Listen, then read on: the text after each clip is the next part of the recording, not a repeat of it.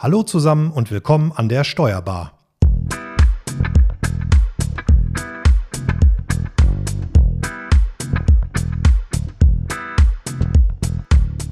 Wir sprechen heute über das Thema Fokussierung. Und mit mir dabei sind wieder meine Kollegin Franziska Bourillon und mein Kollege Frank Hüsken. Hallo, ihr beiden. Hallo, Marco. Hallo. Mein Name ist Marco Hübner. Die heutige Folge wird präsentiert von Agenda Software.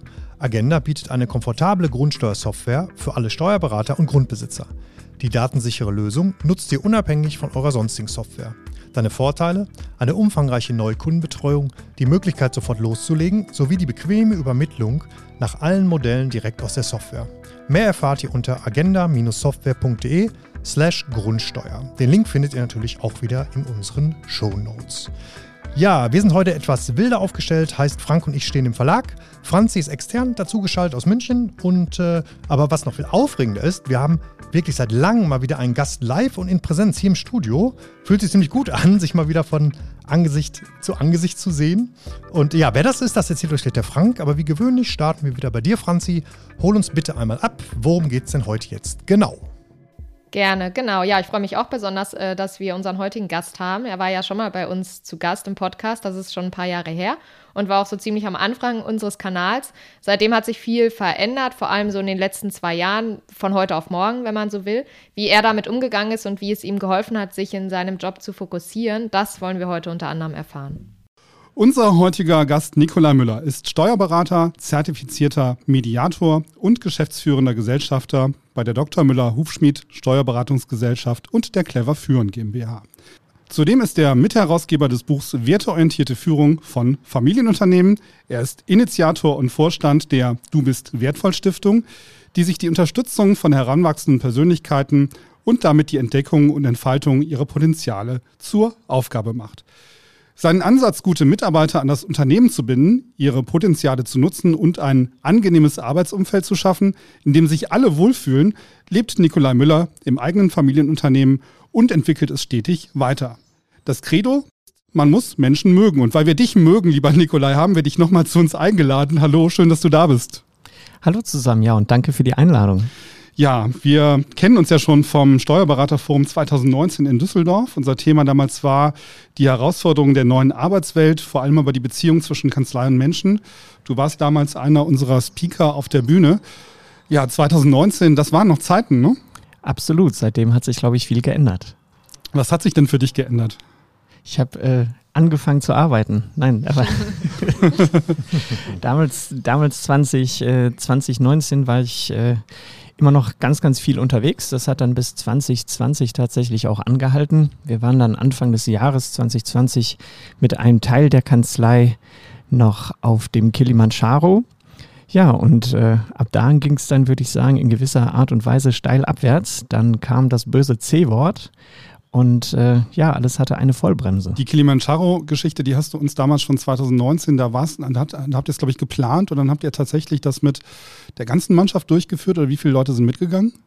Es sind 16 Leute mitgegangen, damals im, im August davor. Wir haben uns über anderthalb Jahre vorbereitet, haben wir die Zugspitze als Probelauf genommen mit über 30 Leuten, Krass. was auch ganz gut geklappt ja. hat. Ja, das war, finde ich, äh, tatsächlich recht, äh, recht ambitioniert. Äh, ich persönlich bin vorher noch nie gewandert und dann haben wir mit der Zugspitze angefangen.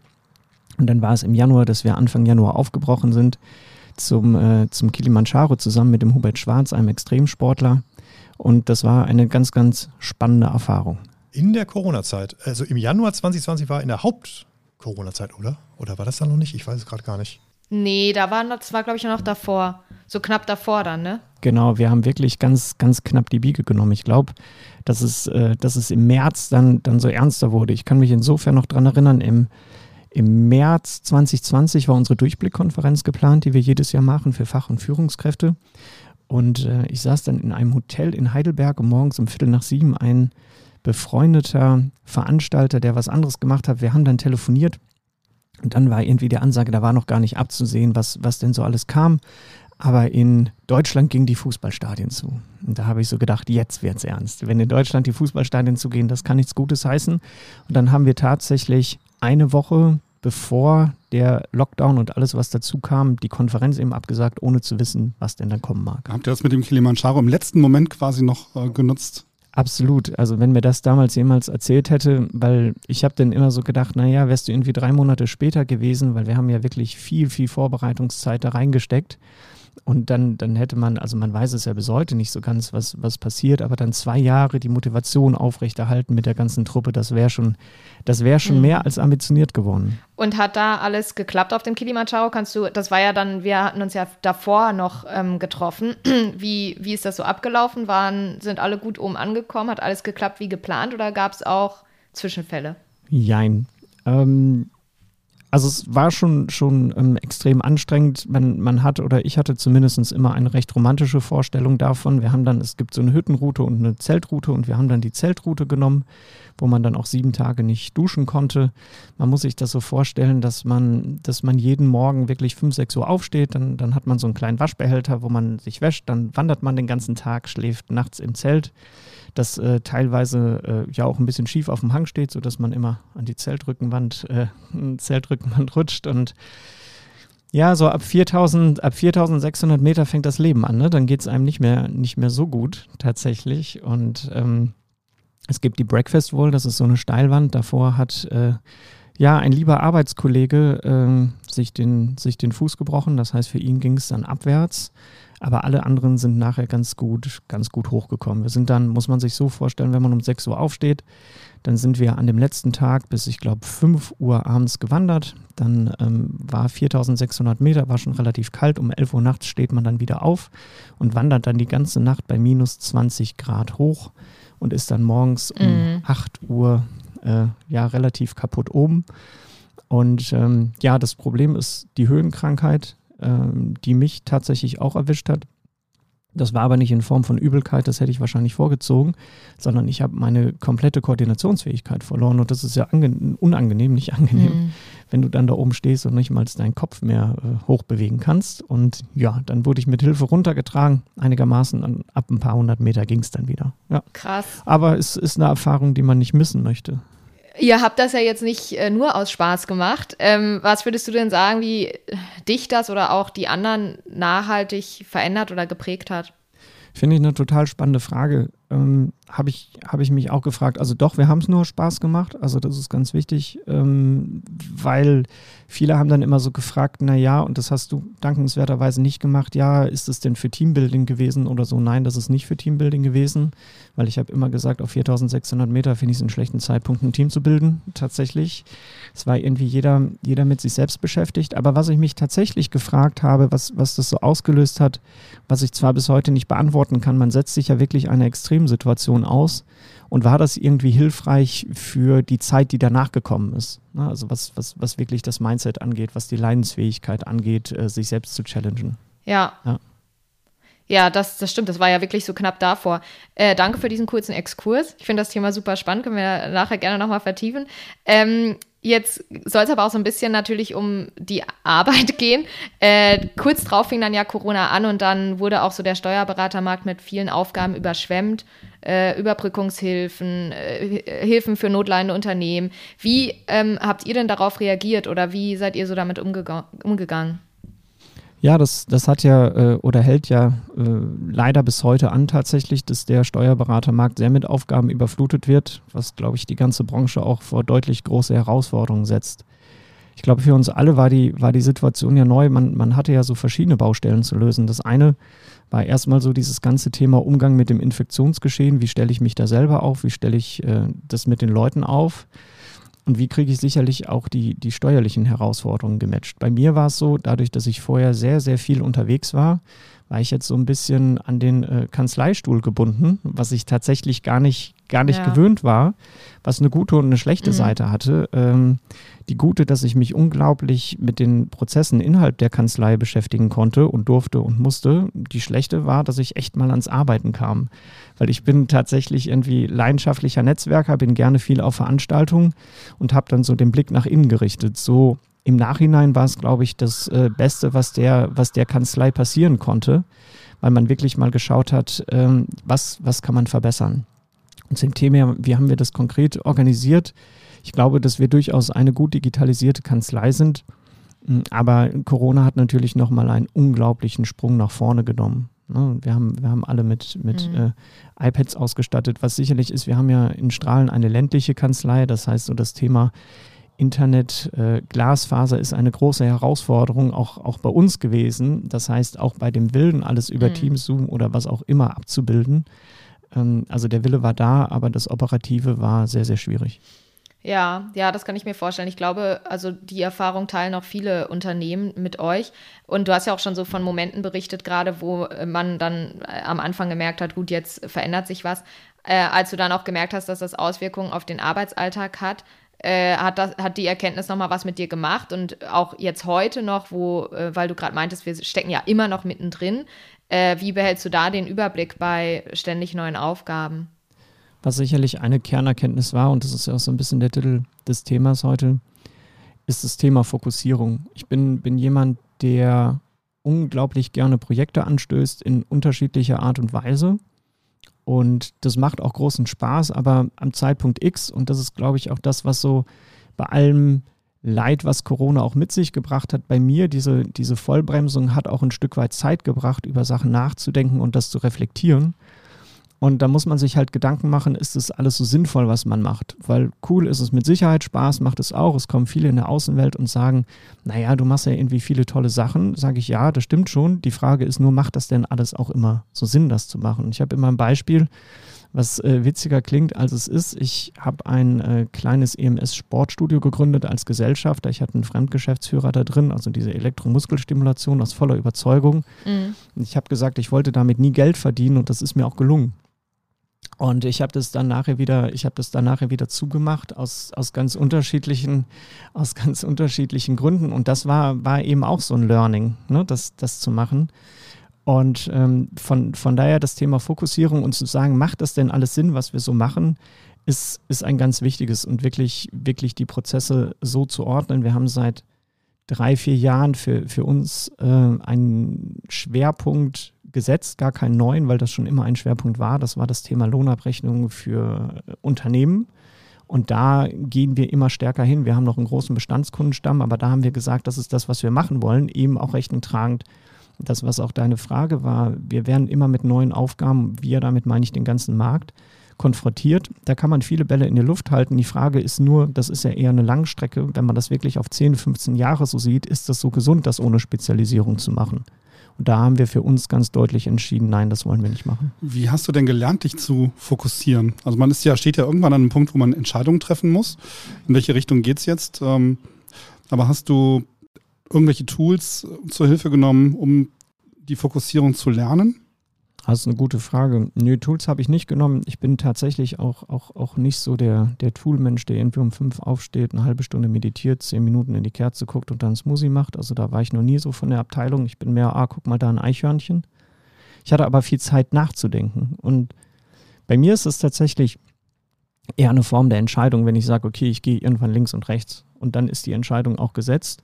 Und dann eben die Konsequenz zu lernen. Und ich glaube, dass das wirklich der wesentlichste Bestandteil für mich war, dass ich Zeit hatte nachzudenken. Mhm. Und ähm, weil das ist ja so, ihr, ihr, kennt das auch, dann hat man wieder eine Veranstaltung, dann hat man, dann hat man einen Termin. Das, was jetzt im Übrigen ja ganz krass kommt, weil wir haben auf der einen Seite hatten wir die Entschleunigung, hatten mehr Zeit, andere Sachen zu machen.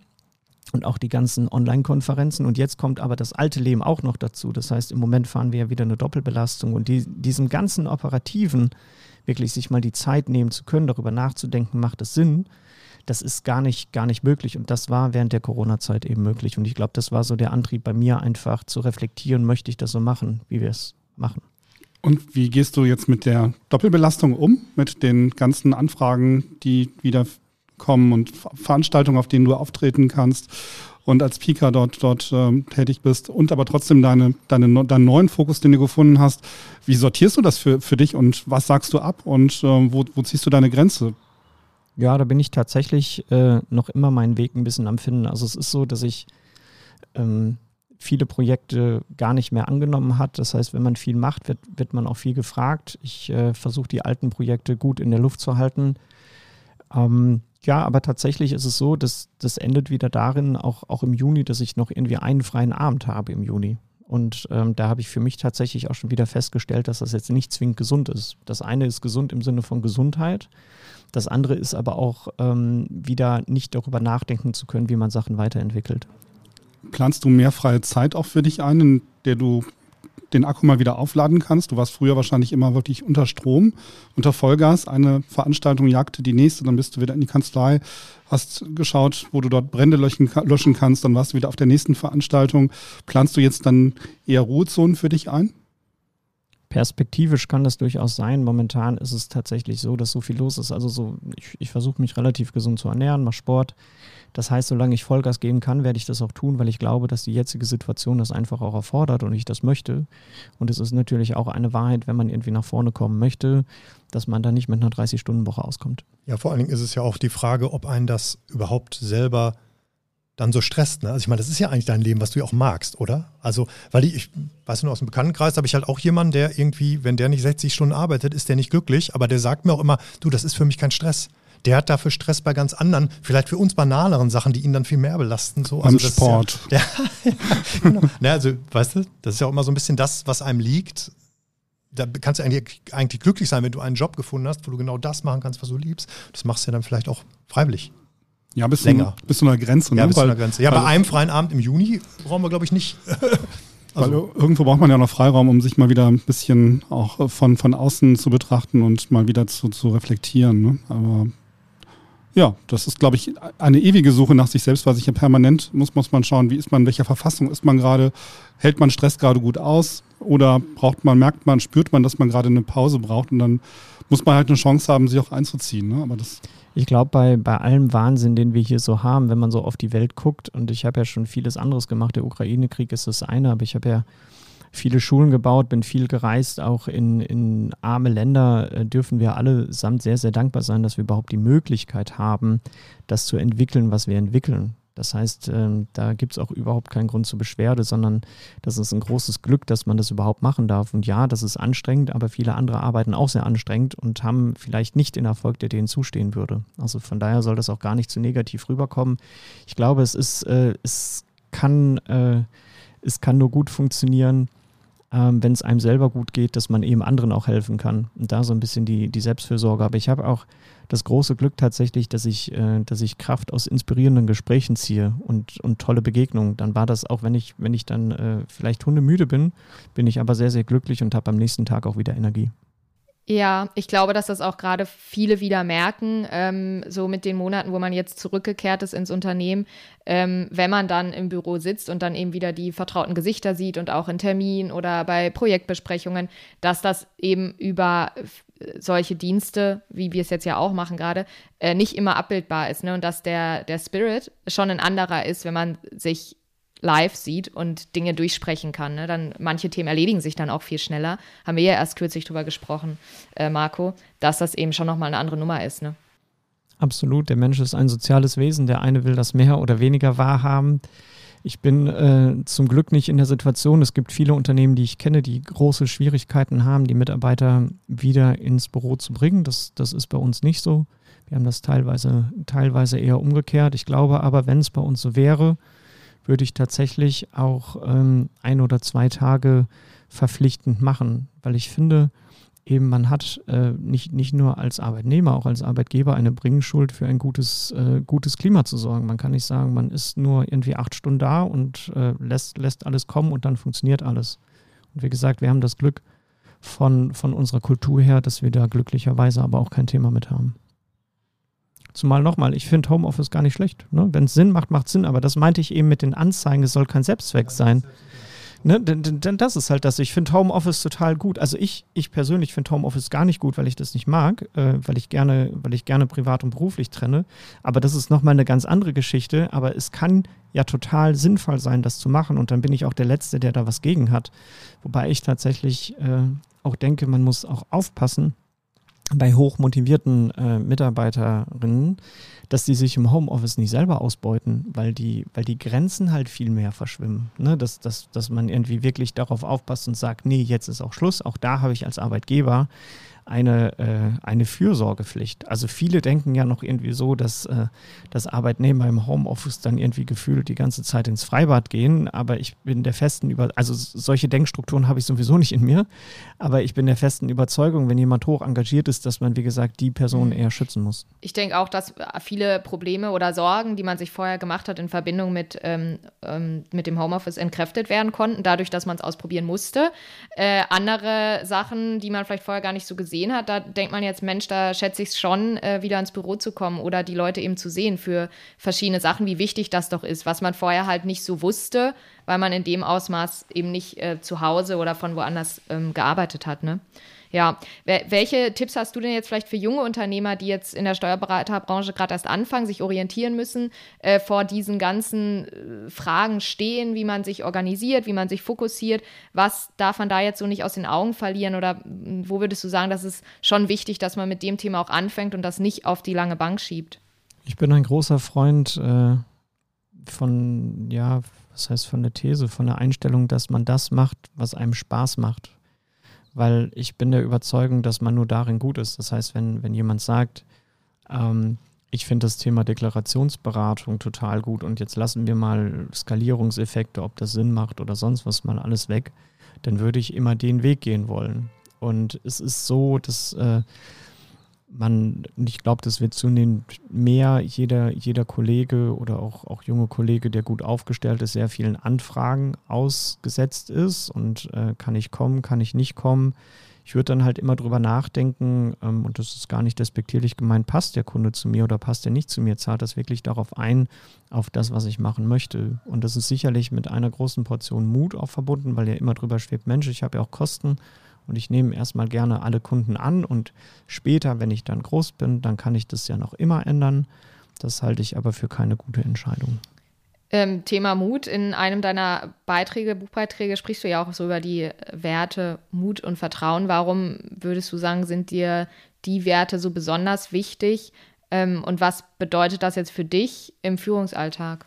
Der Kernwert Mut ist für mich tatsächlich eine der wichtigsten, die es gibt. Es gibt, ähm, was du ansprachst in dem Buch, es gibt eine Führungskräftebefragung, die immer von der Wertekommission durchgeführt wird oder im Auftrag der Wertekommission und regelmäßig rangiert Mut an dem letzten Platz. Und wenn man sich so die Umgebung anguckt und dass es darum geht, Entscheidungen zu treffen und mutige mhm. Entscheidungen zu treffen, dann ist das eine ganz schlechte Kombination. Und vielleicht auch zum Thema, ja. äh, was du meintest, was würde ich jungen Kollegen und Kolleginnen empfehlen. Wenn man in Deutschland etwas gründet, dann kommen gleich 20 Leute an, die einem erstmal erzählen, warum das nicht funktioniert.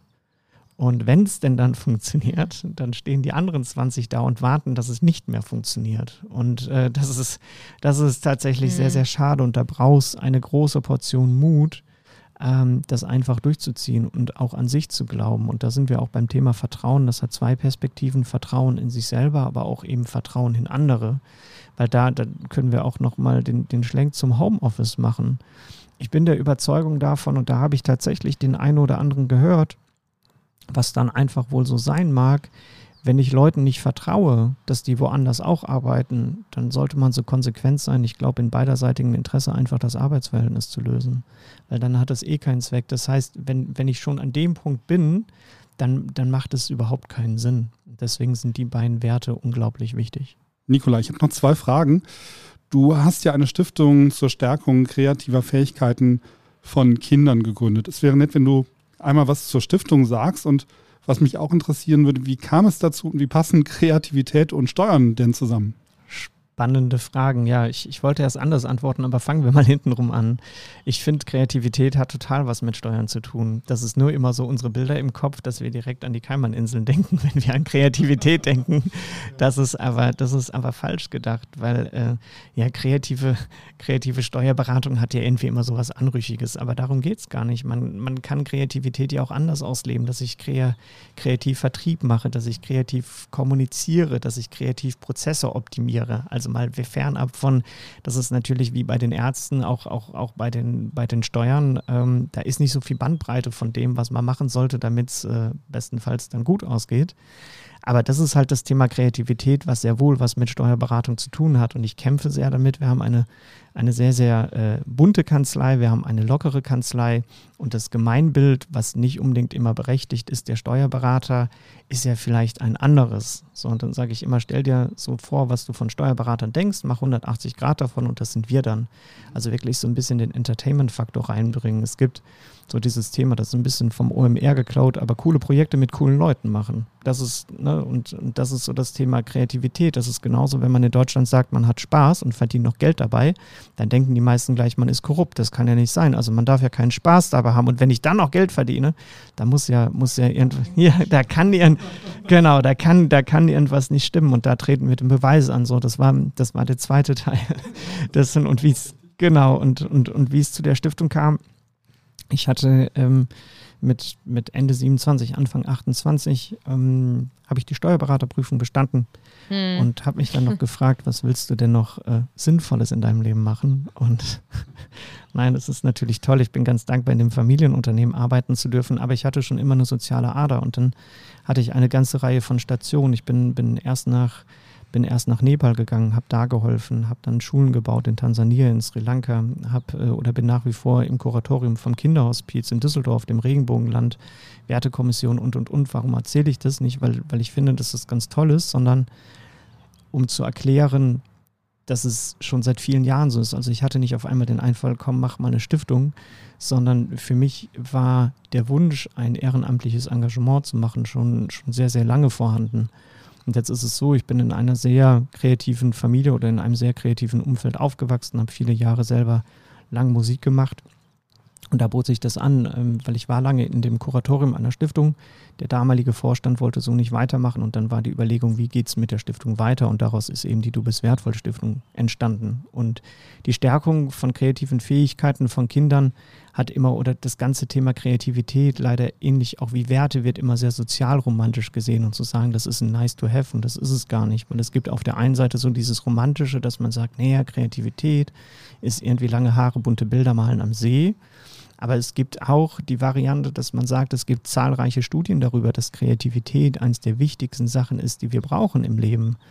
Ähm, der Jack Ma von Alibaba hat es mal gesagt, es gibt die 21st Century Goals, wo Kreativität ganz, ganz weit vorne rangiert. Und guckt man sich das heutige Schulsystem an, ich rede da gar nicht von, von den Lehrkräften, die möchte ich da mal außen vor lassen, weil da gibt es auch viele sehr, sehr engagierte und gute, aber das System ist eher auf Normierung ausgelegt. Ne? Spätestens, wenn man so den Prozess durchlaufen hat, wie viele einem dann sagen, naja, du bist nicht kreativ, du kannst nichts. Und also wenn man seine Eltern mal so richtig äh, schocken möchte, dann sagt man, man wird Künstler und studiert Bewegungstanz. Ne? Also dann, dann sind erstmal alle wach.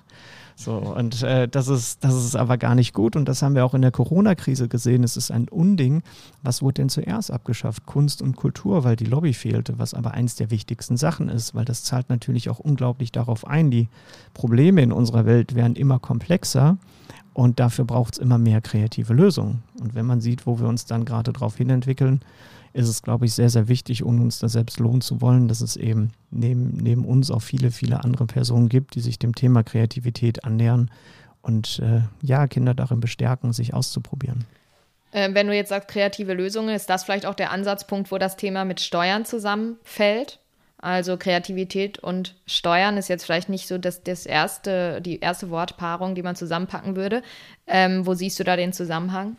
Naja, ich, ich glaube, und, und das ist ja auch, was, was nachher, was nachher die Corona-Zeit gesagt hat, dass man erstmal alle mit ein, einbeziehen muss. Ich habe es äh, im, äh, ja, im Vorgespräch schon gesagt, ich finde es sehr schade, ähm, was ich zwar nachvollziehen kann aus heutigem Gesichtspunkt, früher war Querdenken etwas sehr, sehr Positives, gibt es auch viele Bücher für und ich glaube, mal fernab jetzt von der Begrifflichkeit, dass wir das zunehmend brauchen werden, um einfach neue Wege zu gehen und zu überlegen, okay, wie können wir, wie können wir kreativ Sachen lösen, wie können wir, wie können wir Innovation vor, voranbringen.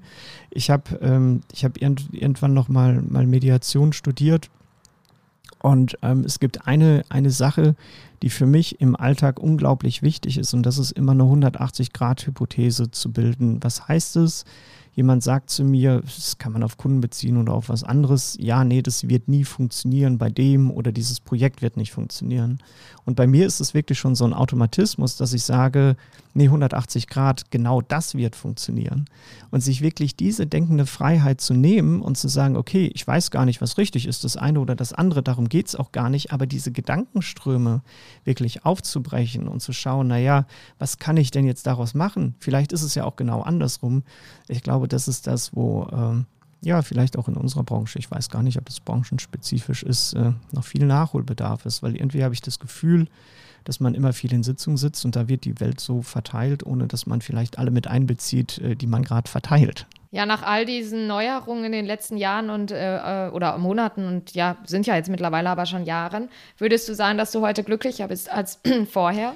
Ist gar nicht so einfach zu beantworten, weil was ich vorhin ähm, oder ganz am Anfang vom, vom Podcast meinte, mh, mm, dass ich jemand bin, der, der sehr viel Netzwerk, der sehr viel rausgeht, äh, der unglaubliche Energie daraus zieht, ähm, sich mit Leuten zu unterhalten, hat es natürlich durch die, durch die Fokussierung auf andere Sachen ein bisschen gelitten, so dass man da, glaube ich, so das, das Pendel ziehen muss. Hm, glücklich ist, ist für mich immer, dass die positiven Sachen die negativen Sachen überwiegen. Deswegen Glück ist, Glück ist immer so ein großes, äh, großes Wort. Ich bin froh, dass wir durch, durch viele Situationen gut gekommen sind tatsächlich. Ich bin dankbar um die Mannschaft, um, um die Familie, dass alle drumherum gesund sind. Ich empfinde tatsächlich aber auch dieses Jahr als sehr, sehr ambitioniert und man merkt äh, tatsächlich, dass man auch aus anstrengenden Jahren kommt und da muss man mal sehen, wie es weitergeht. Aber auch da wieder auf das Thema Fokus. Das Einzige, was wir ändern können, ist ja das, was wir selbst in der Hand haben. Und da wirklich weiter dabei zu bleiben, bei sich zu bleiben und nicht zu sehr auf andere zu gucken, was sind da Strömungen und zu sagen, alles ist schlecht und damit möchte ich gar nicht bewerten, ob das, ob das schlecht oder gut ist, aber wirklich zu schauen, okay, was kann ich denn in meinem Kosmos ändern, damit es besser wird, das ist, glaube ich, ganz, ganz wichtig und das ist zumindest der beste Weg, um eben auch glücklich zu sein. Ja, ja, das ist ja schon mal ein gutes Schlusswort. Was meint ihr? Habt ihr noch was auf dem Zettel, Franzi? Das stimmt. Ähm, nee, in, außer ein Hinweis, aber ähm, ich weiß nicht, ob das, jetzt, ob das jetzt schon der richtige Zeitpunkt dafür ist oder ob du vorher noch was sagen möchtest. Ja, wir könnten uns ja schon mal so langsam verabschieden, würde ich sagen. Ähm, weil mit dem guten Schlusswort ähm, ja, beenden wir die heutige Folge. Ähm, vielen Dank an dich, Nikolai, für den Besuch. Danke euch. Ja, vielen Dank. Genau, das Gespräch war sehr äh, spannend und aufschlussreich. Würde ich gerne, wie gesagt, auch nochmal an einigen Stellen vertiefen. Ähm, ich würde dann noch kurz auf das Seminar hinweisen, und zwar der Steuerberater in der Unternehmerrolle. Dafür gibt es äh, Termine im Juli und Oktober. Ähm, das verlinken wir euch auch in den Show Notes. Alles klar. Ja, dann an euch da draußen vielen Dank fürs Zuhören. Wenn es euch gefallen hat, dann gilt wie immer, wir freuen uns über Sternchen im Podcast-Player bei YouTube oder wo ihr uns auch immer hört ähm, und natürlich auch auf Kommentare aller Art. Oder ihr schreibt uns einfach ähm, an podcast.nwb.de. Die heutige Folge wurde präsentiert von Agenda Software. Agenda bietet eine komfortable Grundsteuersoftware für alle Steuerberater und Grundbesitzer. Die datensichere Lösung nutzt ihr unabhängig von eurer sonstigen Software. Deine Vorteile? Eine umfangreiche Neukundenbetreuung, die Möglichkeit sofort loszulegen sowie die bequeme Übermittlung nach allen Modellen direkt aus der Software. Mehr erfahrt ihr unter agenda-software.de slash Grundsteuer oder natürlich findet ihr den Link auch in unseren Shownotes zu der heutigen Sendung. Ja, damit sind wir am Ende. Macht's gut zusammen, bleibt weiterhin gesund und schaut zusammen. Tschüss. Tschüss.